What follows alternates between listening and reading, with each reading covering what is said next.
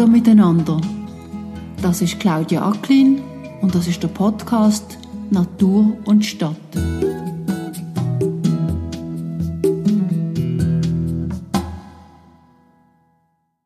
Zwei, genau. Ein roter Langhaar und äh, so ein kleiner Mischling. und sind das wirklich deine Katzen oder gehören sie der ganzen Familie? Also im Pass steht beim roten Langhaar mein Bruder sein Name und bei Mischlingskatze mein Name. Wenn du die jetzt müsstest vergleichen miteinander, sind die unterschiedlich, die beiden Katzen? Also sie sind wirklich komplett das Gegenteil voneinander. Die eine ist eher aktiv, bei Menschen eher schüch, also kraut noch ein bisschen fester, liegt eher in eingeengteren wie Kartonschachteln oder Ecken. Und der Kater ist sehr, sehr anhänglich. Er geht eher nicht so raus und schläft gerne mit auf dem Boden im Nirgendwo. Gibt es irgendeine Geschichte mit einer von diesen beiden Katzen, die du findest, das ist einfach eine der lässigsten Sachen, die du je erlebt hast mit ihnen? Also, beim Kater, der, der so anhänglich ist, kann ich, ähm, dem bringe ich im Moment Trickli bei.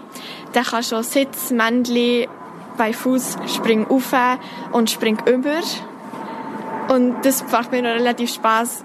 Aber das Gute finde ich halt an dieser Sache, dass dass sie es meistens draußen machen, so dass er, wenn er keine Lust hat, er könnte wegrennen. Und das zeigt mir doch ein bisschen, dass er eigentlich, dass er gar nicht so, also dass es ihm einfach ein bisschen Spass macht auch. Man hat immer so das Gefühl, es gäbe so eine Unterscheidung, es gäbe Hundemenschen und Katzenmenschen. Und warum hat es dort bei den Katzenmenschen breit? Katzen sind sehr viel flexibler, was zum Beispiel Schulzeiten oder Arbeitszeiten angeht. Sie sind relativ viel einfacher und unabhängiger im Gegensatz zum Hund. Und ich glaube, dass für einen Hund man so viel Zeit muss aufwenden muss. Und in den Ferien muss man ihn entweder immer mitnehmen oder eine Bleibe suchen. Und bei den Katzen können schnell die Nachbarn kommen und halt bei uns dann nur Futter mehr nicht geben. Ja. Würde er etwas wählen, wenn sie nicht da wären? Auf jeden Fall. Und was meinst du, was? Dass wenn man allein daheim ist, dann ist man dann gleich nicht allein daheim. Weil sie halt eigentlich wie, auch wenn man traurig ist, kommen sie zu einem und sie sind eigentlich meistens da, wenn man sie braucht. Das ist noch gut. Wir haben Carla, ein 13-jähriges Mädchen aus unserem Quartier, diesen Winter kennengelernt. Sie hat unsere Katze gefüttert, wo wir ein paar Tage in den Bergen sind. Ich habe gestaunt, wie Carla das gemacht hat. Ganz professionell. Sie hat zu einer sehr alten und ein bisschen komplizierten Katze schauen. Kein Wunder, dass sie Tierärztin werden will. Beim Interview taucht draussen vor der Tür Chili auf, die eine von ihren zwei Katzen. Sie ist ein bisschen schüch und läuft weiter. Wie wir gerade gehört haben, ist ihr Kater aktiver. Auch dann, wenn er nicht mehr in der warmen Stube ist. Carla erlebt also häufig die Sonnenseite mit ihren Katzen. Im Hauptteil von dieser Episode erzählen jetzt aber Esther Geiser und Christine Künzli eher von der Schattenseite von einem Katzenleben. Vor allem den Streuner unter ihnen, die kein festes Zuhause haben, geht es häufig gar nicht so gut. Die beiden Frauen haben viel Erfahrung gesammelt und wissen, von was sie reden, sowohl medizinisch wie juristisch. Dester Geiser leitet die Tierschutzorganisation NetApp, wo Kastrationsprogramm bei den Streunern durchführt, und Christine Künzli schafft bei der Stiftung Tiere im Recht, wo vor ein paar Jahren einen politischen Vorstoß in Form von einer Petition lanciert hat. Doch lassen wir die zwei sich am besten selber vorstellen. Ich bin mit Katzen aufgewachsen. Darum eine Katzengeschichte, die mich jetzt besonders berührt hat, da könnte ich natürlich eine Million Katzengeschichten erzählen. Ich habe mit glaube, etwa sieben oder so das erste Büsi vom Ertränkt werden, wie man Bauer gerettet. Also darum hat mich das Katzenelend eigentlich immer begleitet. Es ist mir nicht bewusst gewesen, wie schlimm dass es eigentlich ist. Erst, als ich ähm, nicht abgegründet habe, 2008, und dann allmählich mich ein bisschen mehr mit dem Thema, intensiver mit dem Thema in der ganzen Schweiz beschäftigt habe, also nicht nur jetzt lokal um mich herum, habe ich realisiert, dass das eigentlich wirklich sehr, sehr übel ist. Und bin da halt dann eben mehr in die Tiefe gegangen und habe auch gemerkt, wenn wir nicht eine Kastrationspflicht einführen, dann wird das immer schlimmer werden. Wenn Sie vielleicht gerade kurz Ihre Organisation vorstellen? Genau, NetApp heisst äh, ausgeschrieben Network for Animal Protection. Wir haben das 2008 gegründet mit der Absicht, eben auch vernetzt zu arbeiten, zusammenarbeiten, austauschen, also das Teilen von Best Practice. Wir haben uns auf sogenannte Nutztiere und Straßentiere konzentriert und im Bereich der Straßentiere insbesondere auf Kastrationen, weil mit Kastrationen halt sehr viel Leid im Vorfeld schon kann vermieden werden. Äh, mittlerweile sind wir bei 167.000 Kastrationen. Wir arbeiten mit einem grossen Netz an ehrenamtlichen Leuten. Wir haben ganz, ganz eine kleine Verwaltung, sind eigentlich so recht schlagkräftig und haben auch vor allem im Bereich im Veterinärmedizinischen so ein einen Standard geschaffen, sehr einen hohen, dass eben auch die Tierschutztiere in einer Art und Weise das Kastrationsprogramm durchlaufen, wie man eben auch das sich fürs Eigenbüsi oder für den Eigenhund wünscht. Also, dass man da nicht nur eine Massenabfertigung macht, sondern jedes Einzelne sehr, sehr gut aufgehoben ist. Wir kommen sicher nochmal darauf zurück. Dankeschön vielmals, Frau Geisser. Vielleicht, Frau Künstli, haben Sie auch noch eine Geschichte im Zusammenhang mit Katzen? Überhaupt sind Sie eine Katzenliebhaberin? Ich habe immer wahnsinnig grossen Respekt vor Katzen gehabt und immer noch. Ich bin eher mit Hunden aufgewachsen. Die Verwandtschaft hat aber viele Katzen gehabt und ich weiss, wir haben einfach es hat immer geheißen, die Katzen, mit denen kann man ein bisschen schmüseln, aber es hat auch Katzen gegeben, die das nicht gerne hatten. Und wir sind immer so daher geführt worden, du sie sein, sie kommen auf dich zu. Und ich habe immer gefunden, Katzen, die haben so, die strahlen so eine Erhabenheit aus und so eine Eigenständigkeit. Und darum habe ich sie immer so ein bisschen machen Und ich dachte, äh, ich will da nichts falsch machen oder plötzlich noch ähm, äh, einen paniert bekommen vor, vor einem Busle. Aber das ändert nichts daran, dass auch Katzen mir immer sehr am Herzen gelegen sind.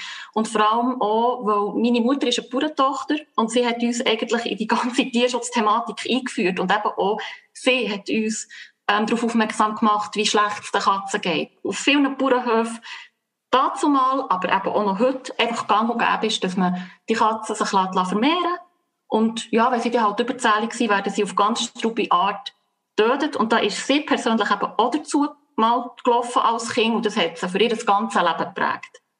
Und das hat sie an uns weitergegeben. Ich bin zum Glück nie in so eine Situation geraten, wo ich das persönlich gesehen habe. Die Schilderungen von meiner Mutter haben durchaus ihre Wirkung eben auch bei uns hinterlassen. Und darum bin ich halt auch durch, durch die schlechte Seite von Tier-Mensch-Beziehung zu diesem Thema gekommen. Sie sind Mitglied von einer Geschäftsleitung von einer Stiftung, Tiere im Recht. Wollen Sie ganz kurz etwas über die erzählen?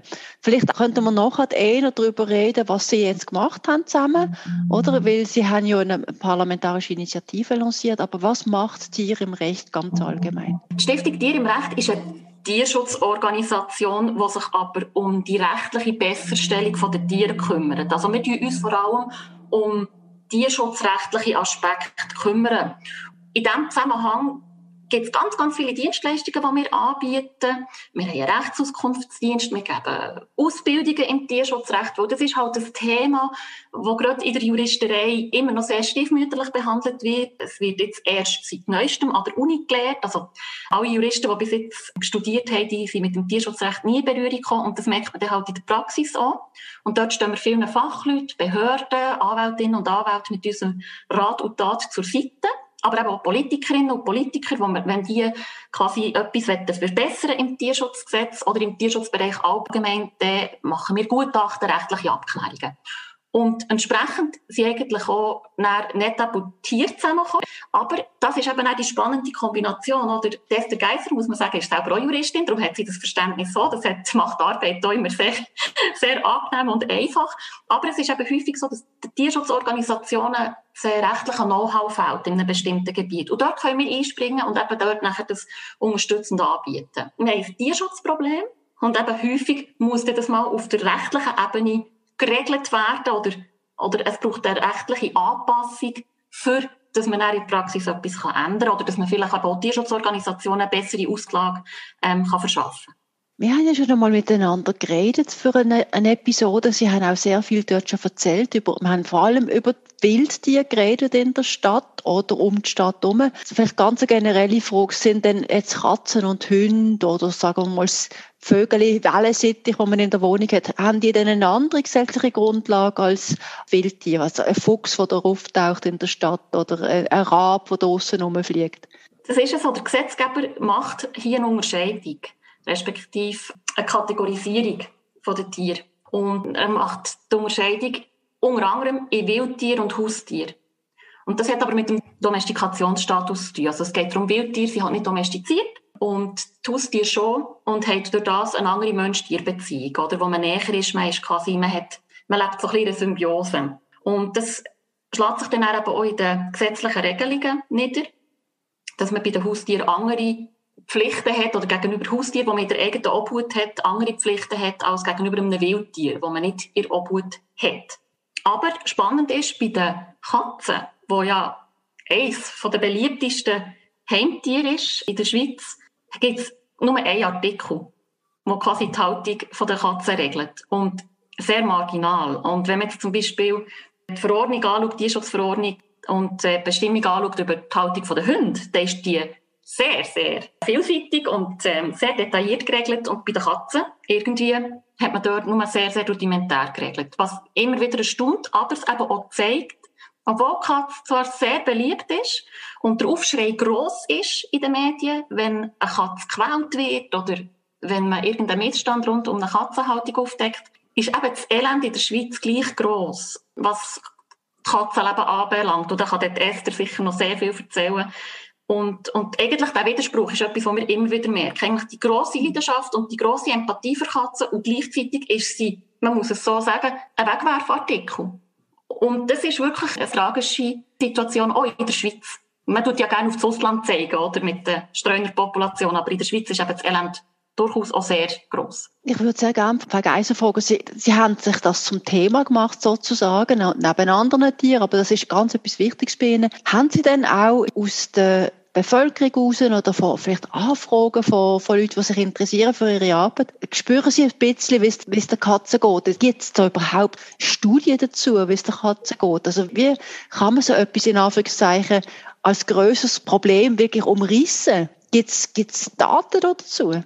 Es ist halt bei Katzen sehr, sehr schwierig, Erhebungen zu machen, weil die Katzen anders gehalten werden als beispielsweise Hunde, oder, wo man doch eine Chipppflicht hat, eine Registrationspflicht, wo, wo es, äh, wie Christine gesagt hat, ganz viele Bestimmungen gibt. Katzen kann jeden im Hinterhof oder in der Wohnung noch züchten. Man hat keine Ahnung, wie viel gibt es eigentlich wirklich, das sind alles Schätzungen. Und der Status von der Katze ist natürlich total unterschiedlich, oder? Es gibt die verwöhnten Katzen, wo der Halter wirklich alles unternimmt, was in seiner Macht steht, dass das bis ihr gutes Leben hat, bis aber zu Katzen, wo quasi als Nutztier gehalten werden, zumalenfalls noch ein bisschen für die Müsse sorgen, wo aber nicht einmal ein Tierarzt geholt wird, wenn es ihnen nicht gut geht, gerade weil sie so fruchtbar sind. Wenn es einem nicht gut geht, dann lässt man es auf Deutsch gesagt verrecken. Es ist so die ganze Bandbreite. Es ist fast nicht möglich, das zu kontrollieren für die Ämter. Ob Katzen im, im Versteckten, in einer, zu einer Wohnung, die hört man nicht. Also es ist immer ein Zufall, dass irgendwie beispielsweise das Hoarding entdeckt wird. Jetzt ist gerade äh, in Deutschland eins aufgedeckt worden, zum Beispiel in einer 60 Quadratmeter Wohnung, glaube 125 Katzen. Das habe ich jetzt wirklich noch nie erlebt. Ich habe da in der Schweiz auch sehr viel Animal Hoarding schon erlebt, aber das sind dann meistens 30, 40 Katzen äh, irgendwie in einer zwei- oder drei Zimmer Wohnung, aber so einen krassen Fall habe ich jetzt wirklich noch nie gehabt. Das nennt man äh, Animal Hoarding, also das eigentlich Sammeln von Tieren. Genau, oft nicht kastriert, oder? Und dann gibt es natürlich laufend Nachwuchs und, und eben, man, man sieht das nicht. Katzen tun sich ja nicht irgendwie bemerkbar machen, sind in der Regel sehr stille Tiere. Und durch das weiß man schlicht nicht, was hinter Mauern abgeht oder in Stall oder in Wäldern, in Gärtnereien, in Fabrikareal. Erst wenn irgendjemandem das auffällt und das meldet, sieht man, dass da ein Elend rum ist. Aber alle, alle Zahlen, die es eigentlich gibt, das sind immer Schätzungen. Es gibt die einzigen Statistiken von Futtermittelherstellern, wo jetzt im Moment glaube von 1,7 Millionen Katzen reden, die sie in der Schweiz hat. Da sind aber eigentlich die Herrenlosen ja nicht eingerechnet. Und wir denken, dass es sicher etwa 300'000 gibt, Tendenz eher steigend, jetzt gerade nach Corona sowieso. Wir haben auch einen Anstieg an ausgesetzten Büsi verzeichnet. Sie haben vorhin gesagt, durch Corona ist noch stärker geworden. Druck halt, weil wir eigentlich noch mehr Haustiere haben. Bei den Hunden hat es einen Welpenhandel vergeben, schwungvoller. Ja. Warum? Was hat Corona für eine Rolle gespielt? Der Lockdown und die Homeoffice-Zeit ähm, haben viele Leute genutzt, um sich ein Haustier zu tun. Aus Einsamkeit, Langweile, was auch immer. Bei Katzen ist es halt ähnlich eigentlich wie bei diesen Billigwelpen aus dem Ausland, oder? Man kriegt an jedem Ecke ein Jungs Privathalter oder Bauern sagen uns oft, ja, wir bringen ja den Nachwuchs immer weg. Es hat immer irgendjemand, der die Tiere will. Für ein Butterbrot, also oder, vielleicht ein 20er Nötchen oder ein 50er Nötchen oder auch gratis. Und dann kommen die Tiere in einen Haushalt, der gar nicht wirklich vorbereitet ist. Eine Katze hat immer noch so ein bisschen den, den Ruf, sie sei sehr pfleglich, anspruchslos, billig im Unterhalt. Und das ist halt einfach nicht der Fall. Und wenn man dann merkt, die Katzen stellen durchaus auch Ansprüche, wenn es dann langsam geschlechtsreif werden, werden sie laut oder ein bisschen dumm, wenn man es nicht kastriert. Und dann merkt man an, so eine Kastration, die kostet halt, oder? Jetzt habe ich da ein Gratistier und muss plötzlich 200, 300 Franken ausgeben für das Tier. Oder dann kommt der Arbeitgeber und sagt, Homeoffice ist fertig. Oder man kann wieder in die Ferien und hat niemand, der dem Tier schaut. Die ganz, ganz viele Gründe, warum man dann das Tier plötzlich nicht mehr will. Und gerade die, die dann so billig erworben worden sind oder gratis erworben sind, wenn man die ins Tierheim abgeben will, dann muss man eine Abgabegebühr zahlen, in den meisten Tierheimen. Insbesondere, wenn sie eben nicht geimpft und nicht testet und nicht kastriert sind, weil das Tierheim will ja dann auch nicht einfach die Kosten auf sich nehmen, die müssen auch schauen aufs Geld. Dann setzt man es gerne aus. Und sehr beliebt zum Aussetzen sind Bauernhöfe. Weil man hat das Gefühl, ja, ich habe ja das vielleicht von einem Bauernhof geholt, also wird das, wird das bei einem Bauernhof sicher auch wieder zufrieden sein. Und wenn dann das nicht der Ursprungshof ist, ist es vielleicht ein Hof bei einem Bauer, der alle Katzen kastriert hat, der eigentlich vorbildlich schaut. Und wir haben viele Bauern, die uns immer wieder anrufen und sagen, jetzt habe ich schon wieder einen Neuzugang, jetzt habe ich schon wieder einen Wurf Katzen im Heustock, weil, weil die Katzen ja dann meistens unkastriert gesetzt werden. So wirklich eine Spirale vom Elend, die sich einfach ständig weiterdreht ja, und, und immer schlimmer wird. Also ich will nicht jetzt einfach irgendwie ablenken von der Elendsituation, die Sie gerade beschrieben aber es geht auch etwas, was ich doch noch spannend finde bei den Katzen. Sie werden zunehmend wirklich entdeckt als Betreuungstier, oder? Zum Beispiel für Menschen mit Demenz oder äh, kranken Menschen. Man weiß, dass Katzen in Anführungszeichen eine heilende Wirkung oder eine beruhigende Wirkung haben auf die Leute, die sie haben. Und ich habe es vor kurzem zum Beispiel bei mir im Quartier gesehen, dass man die wieder gesucht hat, weil die ist als wertvolle Katze abgehauen oder irgendwie vielleicht einfach äh, rausgegangen und hat nicht mehr gewusst, wie zurückkommen. Und die hat man dann auch gesucht. Also es gibt den Anteil auch von, dass man merkt, Katzen sind äh, Freunde und Freundinnen von Menschen. Das ist so. Da gibt es auch diverse Studien darüber dass Katzen sehr einen positiven Effekt haben, zum Beispiel auch eben Blutdruck senkend sind. Oder ich bin da jetzt nicht der Experte dafür, aber das ist so. Wichtig ist einfach, dass man Bedürfnisse von der Katze da nicht vergisst. Wir haben viele Anfragen von Altersheimen oder Pflegeheimen, wo ein Büsi wettet für die Abteilung quasi. Und da muss man schon sehr, sehr genau schauen, wer ist da wirklich zuständig? Wer übernimmt die Verantwortung für die Katze? Hat die Katze auch Rückzugsmöglichkeiten? Und so weiter, weil ich habe einfach die Erfahrung gemacht, überall dort, wo, wo sich so Verantwortungen geteilt werden, ist oft so, dass dann jeder denkt, der andere schaut schon. In der heutigen Zeit denke ich, wo wir wissen, wo wir sehr viel Studien und Erfahrungswerte haben, dass also Tiere eben wirklich spezifische Bedürfnisse haben, sollten die einfach immer auch ähm, beachtet werden.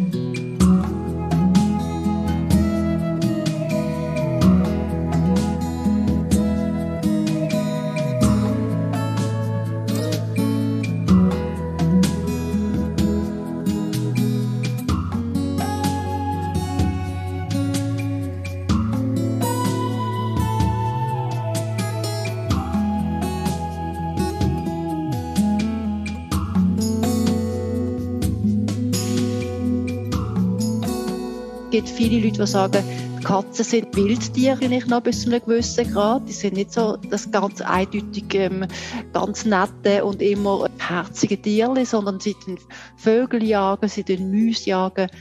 Sie sind in dem Sinne auch jemand, der vielleicht in der Biodiversität für eine gewisse, sagen wir mal, dafür sorgen, dass es vielleicht weniger Singvögel in einem Garten hat. Was sagen Sie zu diesen Themen? Also, wenn wir zu viele Katzen haben, Sie haben vorhin eine Zahl gesagt, Frau Geisser, die wirklich beachtlich ist mit den 1,7 Millionen. Ist das für uns schlecht? Ist das für die Biodiversität von der, von der Stadt schlecht?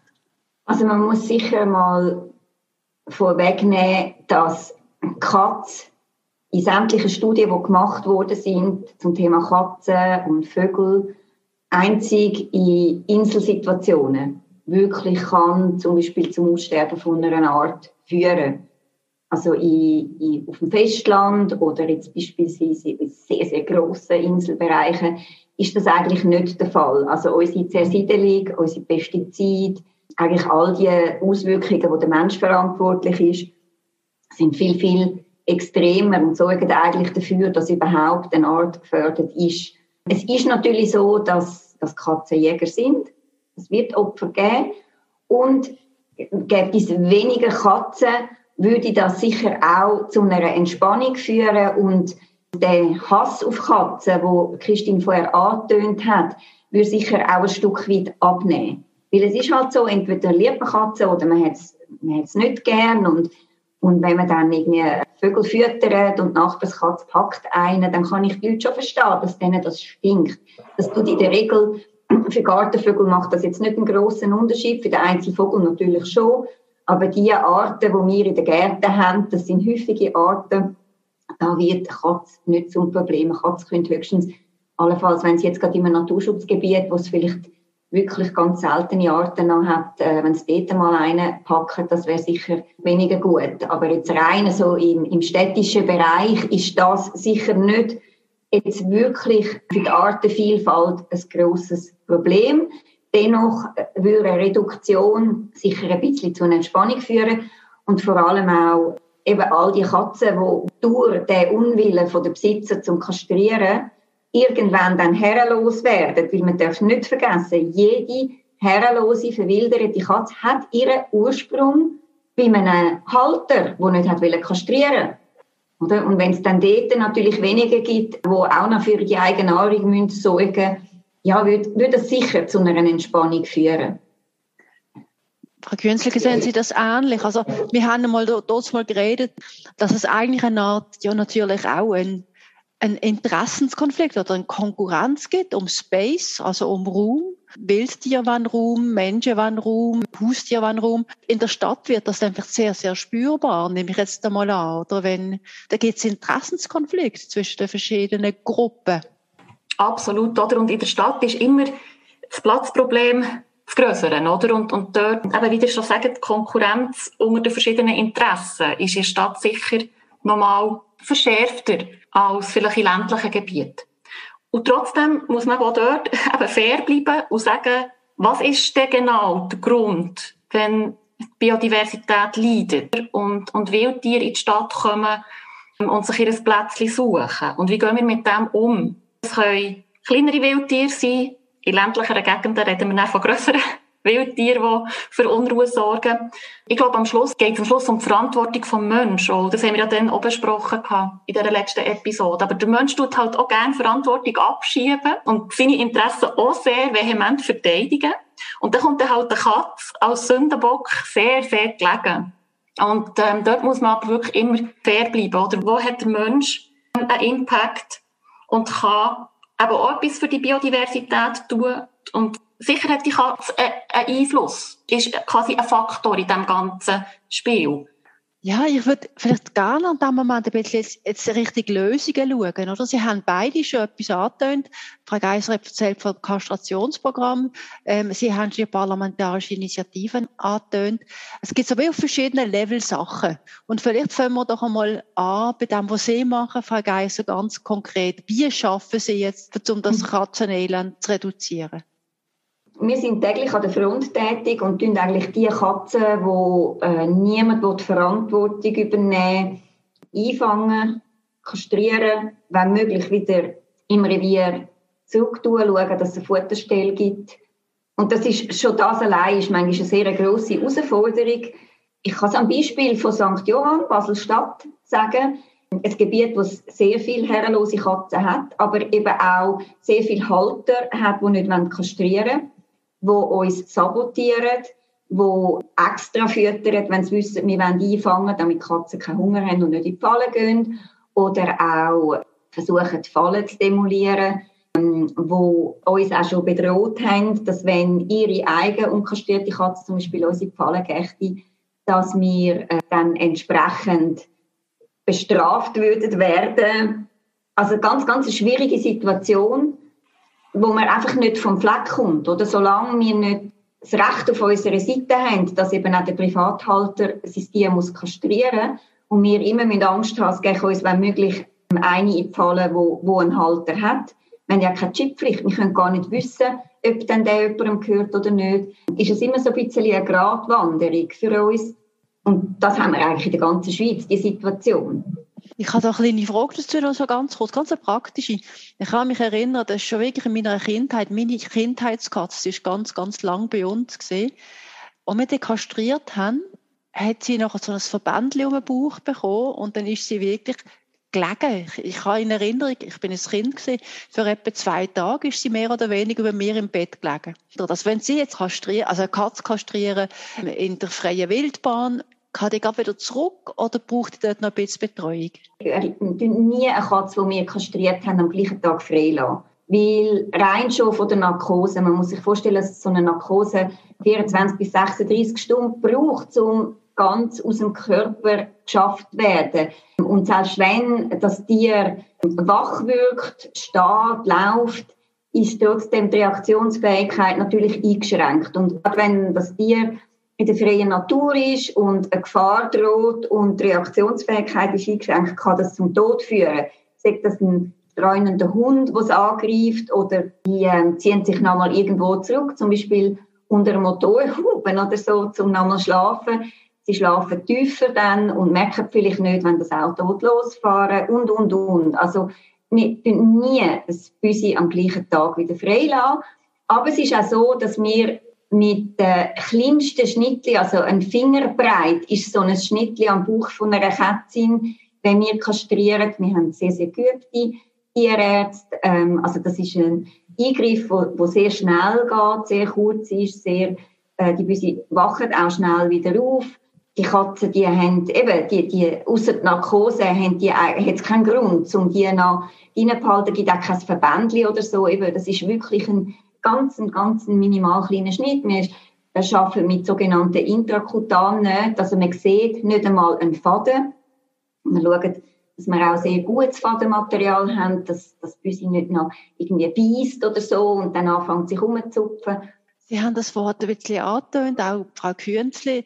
Eigentlich ist das ja fast schon Sisyphus-Arbeit, wenn nicht auch der einzelne Katzenbesitzer anfängt, mehr Verantwortung zu übernehmen. Und dafür haben Sie eine parlamentarische Initiative lanciert, um das zu verankern. Können Sie vielleicht ganz kurz ein bisschen etwas von der erzählen, Frau Künzli? Wir haben in dem Sinne nicht eine parlamentarische Initiative lanciert, sondern eine Petition. Eine Petition, ich sage dem immer, das ist, ist so etwas wie ein Pulsmesser, wo man mal in der, in der Bevölkerung jetzt von der Schweiz fragt, wie seht ihr das? Wir sind der Ansicht, wir haben eine Streunerproblematik in der Schweiz. Wir haben viel Katzenelend. Und das ist eben auch begründet in unkastrierten Katzen, die einen Halter haben. Darum wären wir dafür, dass alle Katzen, die Freigang haben, kastriert müssten werden. Und wir haben so eine grosse Resonanz bekommen auf diesen Vorschlag. Also über 150 Tierschutzorganisationen, die das mitgetragen haben, Tierheime, die überzeugt waren von, dieser, von diesem Vorschlag. Das hat uns ja auch gezeigt, dass das der richtige Weg ist. Oder? Also NetApp ist dann auf uns zugekommen und hat so viel Erfahrung oder, im Feld, wie es eben aussieht in der Praxis. Und wir haben dort nachher können den rechtlichen Aspekt prüfen und zusammen sind wir dann auf, auf den Lösungsvorschlag gekommen, dass man die Tierschutzverordnung dahingehend müsste anpassen, dass man eben eine Kastrationspflicht für Freigängerkatzen vorsieht. Leider ist es so, dass die Petition hat nicht die gleiche Schlagkraft wie vielleicht eine Initiative oder, oder eine Motion. Trotzdem ist sie aber vom Ständerat und vom Nationalrat immerhin mal besprochen worden, ist aber leider abgelehnt worden. Und eine entsprechende Motion von der Frau Fiala, Nationalrätin, hat sich dann leider ist leider auch abgelehnt worden. Ähm, und wir probieren natürlich weiterhin, das Thema aufrechtzuerhalten, indem wir mit den Bundesbehörden in Kontakt bleiben und dort Lösungen suchen, aber eben allenfalls auf kantonaler Ebene probieren, so eine Kastrationspflicht einzuführen. Was sind denn Begründungen gesehen? Was hat das Parlament für Begründungen gehabt, um das abzuschieben? Parlament ist vor allem der Argumentation vom Bundesamt für Lebensmittelsicherheit und Veterinärwesen, also das BLV, das nennt man das abkürzt, gefolgt. Und die sind zuständig auch für Tierschutzfragen. Und wir haben mit ihnen auch vorgängig Kontakt gehabt. Und einig ist man sich schon darüber, dass es äh, eine Streunerproblematik in der Schweiz gibt. Einfach äh, über die Lösungsansätze sind wir uns nicht ganz äh, einig geworden. Der Bund hat dort vor allem Kostengründe ins Feld geführt, die für uns nicht nachvollziehbar war. Also er hat gesagt, das würde für, für den Bund oder für Kantone zu massiven Mehrkosten führen, wenn man eine Kastrationspflicht einführen würde. Ist für uns nicht nachvollziehbar, weil Kastration muss immer noch der Halter selber zahlen. Man hat gesagt, ah, das sei nicht kontrollierbar, das führe zu einem Mehraufwand bei den Kontrollen von den Veterinärämtern, was für uns auch nicht ganz stichhaltig war, weil wir der Ansicht sind, dass man mit dieser Regelung, wenn man ganz klar in Verordnung festhält, dass Freigängerkatzen müssen kastriert sein eigentlich mehr Rechtssicherheit schafft. Im Moment steht in der Verordnung einfach, dass der Tierhalter dafür muss sorgen, dass sich sein Tier nicht übermäßig vermehrt. Ja, was heisst das? Also das ist so ein schwammiger Begriff, oder? Aber auch das ist, ist nicht angekommen. Und ein weiterer Grund, ähm, der für uns auch nicht haltbar war, ist, dass man quasi durch die Kastrationspflicht in die persönliche Freiheit vom Eigentümer würde eingreifen und dann quasi würde ich vorschreiben, dass das ins Tier müsse kastrieren und das ginge doch nicht. Und das ist wirklich eigentlich eine absurde Argumentation, weil das Tierschutzgesetz basiert auf dem Prinzip, dass man am Tierhalter vorschreibt, wie er mit seinem Tier muss umgehen muss. Der Grund, warum das wir kastrieren dass das Elend aufhört und dass wir die Populationen in den Griff bekommen, viel mehr wert und ist viel zu wichtiger Interesse als die persönliche Freiheit vom Halter. Frau Geiser, wie tun Sie und in Zusammenarbeit mit dir jetzt weiter vorgehen? Wie Christine schon gesagt hat, versuchen wir natürlich jetzt auf dem kantonalen Weg etwas zu erreichen, weil ähm, das ist auch noch ein Argument gewesen, das man genannt hat, das sei ähm, Aufgabe vom Kanton und nicht vom Bund. Was wir eigentlich ähm, auch ähm, ein bisschen speziell finden, weil Tierschutz ist Bundesaufgabe. Das Tierschutzgesetz ist ein Bundesgesetz, dann gehört es eigentlich auch dort rein. Aber ja, wenn das jetzt halt so gezeigt wird, dann probieren wir auf Kantonsebene etwas zu erreichen. Es ist allerdings auch da sehr schwierig, weil sich alle Politiker und Behörden ständig auf die Stellungnahme vom BLV stützen. Und die Schwierigkeit ist dennoch, dass selten eigentlich jemand auf uns zukommt und man sagt, okay, jetzt will ich mal die Sache genauer anschauen, ich will äh, mehr Informationen haben darüber. Wir haben beispielsweise sämtliche Nationalräte damals eingeladen gehabt, uns auf den Kastrationseinsatz zu begleiten, dass sie das eins zu eins erleben. Das hat ein Parlamentarier wahrgenommen und ist sehr erstaunt und auch beeindruckt gewesen, auch verschrocken die anderen haben das aber alle nicht wollen. Es ist wirklich halt so ein Thema, wo man einfach zu wenig ernst nimmt. Es will gar niemand wissen, wie ist denn das an der Front? Wie sieht das wirklich aus? Keine Behörde, kein Politiker kommt und sagt, ich will das mal genauer analysieren. Vor zwölf Jahren ist Paderborn die erste deutsche Stadt gewesen, wo eine Kastrationspflicht eingeführt hat, weil es zu viele Katzen hatte. Und die haben nach zehn Jahren dann ein Resümee gezogen und haben gesagt, es hat sich wirklich gelohnt. Wir haben kein einziges Verfahren müssen einleiten sondern allein die Tatsache, dass im Gesetz verankert war, hat Kastrationszahlen massiv ansteigen lassen.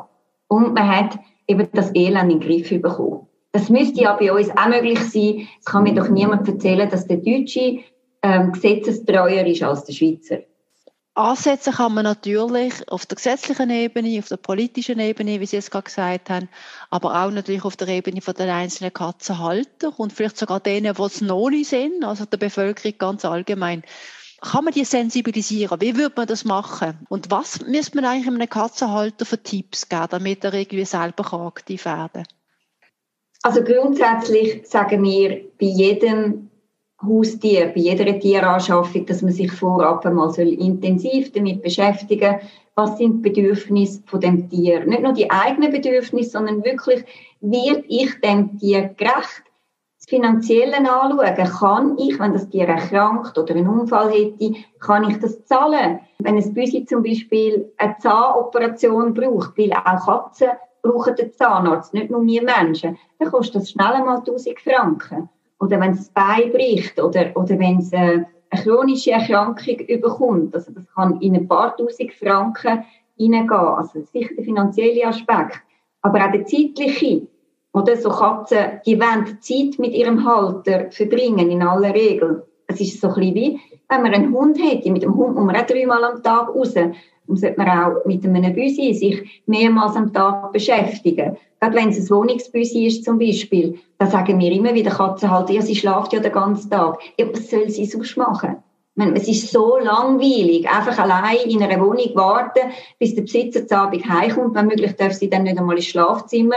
Da wird gerade mal ein Futter geben, das Highlight vom Tag und vielleicht kann man eine halbe Stunde auf dem Sofa sitzen, zum Fernsehen schauen miteinander. Das ist kein Leben für ein Tier. Also sich wirklich intensiv auseinandersetzen, was will das Büsi. Und man hat heute so viel neue Erkenntnis, was Bedürfnisse sind von einer Katze. Im Gegensatz zu vielleicht noch vor 10, 20 Jahren. Und dann eben vielleicht auch der persönliche Egoismus mal ein bisschen zurückschrauben, weil alle die, die sagen, ja, also einmal will ich das erleben, Junge zu haben, weil mein Büsi ist so speziell, alle Büsi sind speziell, aber wir haben halt einfach viel zu viele Katzen. Also dann vielleicht einfach wirklich ähm, nicht Junge haben und auch im Umfeld vielleicht empfehlen, nein, bitte verzicht doch einfach darauf, jetzt auch noch einen Wurfkatze in die Welt zu setzen. Nebst dem, dass ja auch die gesundheitlichen Vorteile, die eine Kastration bringt, vor allem zum Zug kommen, wenn man das Tier vor der ersten Rolligkeit kastriert. Christine, vielleicht hast du auch noch, vielleicht kommen wir jetzt gerade nicht bis in den Sinn. Genau. Haben Sie noch eine Ergänzung zu dem, Frau, Frau Künzli? Schließe mit dem Wort von Esther sehr gerne an. Es ist etwas vom Wichtigsten, immer wenn man sich überlegt, um sich ein Tier anzuschaffen. Und nochmal, das kann durchaus wunderschön sein, oder? Ein Tier als Gefährte zu haben. Aber es ist eine unglaublich grosse Verantwortung. Und dort eben immer überlegen, habe ich Zeit, habe ich Finanzen, warum will ich das Tier, was sind die Bedürfnisse von dem Tier, dass man sich vorgängig informiert. Und das ist kein Spiel mit, ja, es wäre schön mal, wenn mein Büsi Junge hat. Dort kommen Leben auf die Welt, wo ihre Bedürfnisse gestillt haben. Da wird manchmal sehr salopp damit umgegangen. Wenn man sich überlegt, ein Büsi zu suchen, auch sonst, wenn man sich ein Tier wünscht, immer zuerst bei den Tierheimen schauen. Eine Tierschutzorganisation wie die von Esther Geiser leistet sehr viel, damit die Situation bei den Streunern nicht ganz außer Kontrolle gerät. Da dunkt mich ein bisschen speziell, dass NetApp immer wieder Auftrag von der Behörde bekommt, aber nicht unterstützt wird. Für eine Arbeit, wie wir gerade gehört haben, die sehr aufwendig ist und wo häufig belastend ist für die freiwilligen Helfer. Ich werde am Schluss nochmal die Carla zu Wort kommen Ich habe sie gefragt, was sie zu diesen Schattenseiten sagt, von denen wir gerade gehört haben.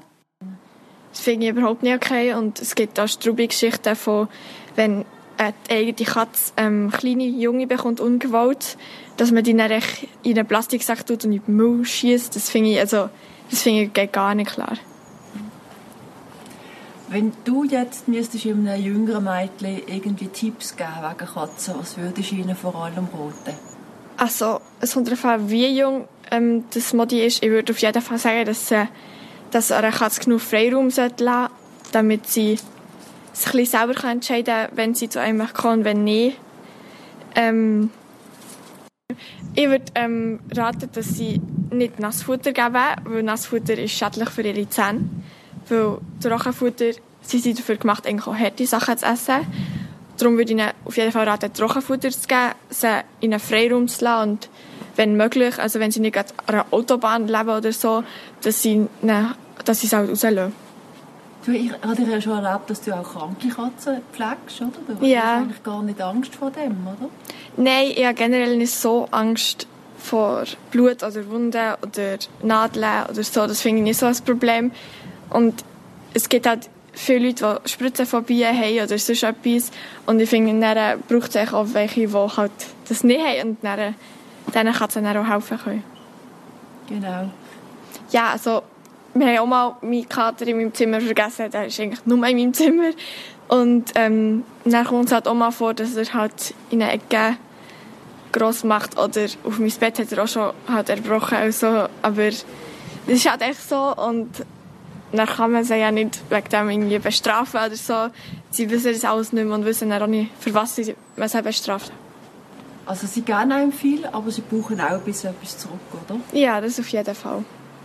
Also es ist sicher gut, wenn Katze zu einem kommt, dass man sie auch mal ein bisschen und dass man sie nicht komplett ignoriert. Aber ich empfehle wirklich einfach die Katze nie zu bestrafen für etwas, was sie gemacht mal haben, weil sie versteht den Zusammenhang nur im Moment. Das heisst, wenn sie auf den Tisch geht, dann kann man sie im Moment so ein bisschen zusammenschießen und wegscheuchen, aber zehn Minuten später wissen sie nicht mehr, was sie gemacht haben. Und dann bringt es auch nichts, zu bestrafen, dann werden sie nur ängstlich und scheu und kommen nicht mehr.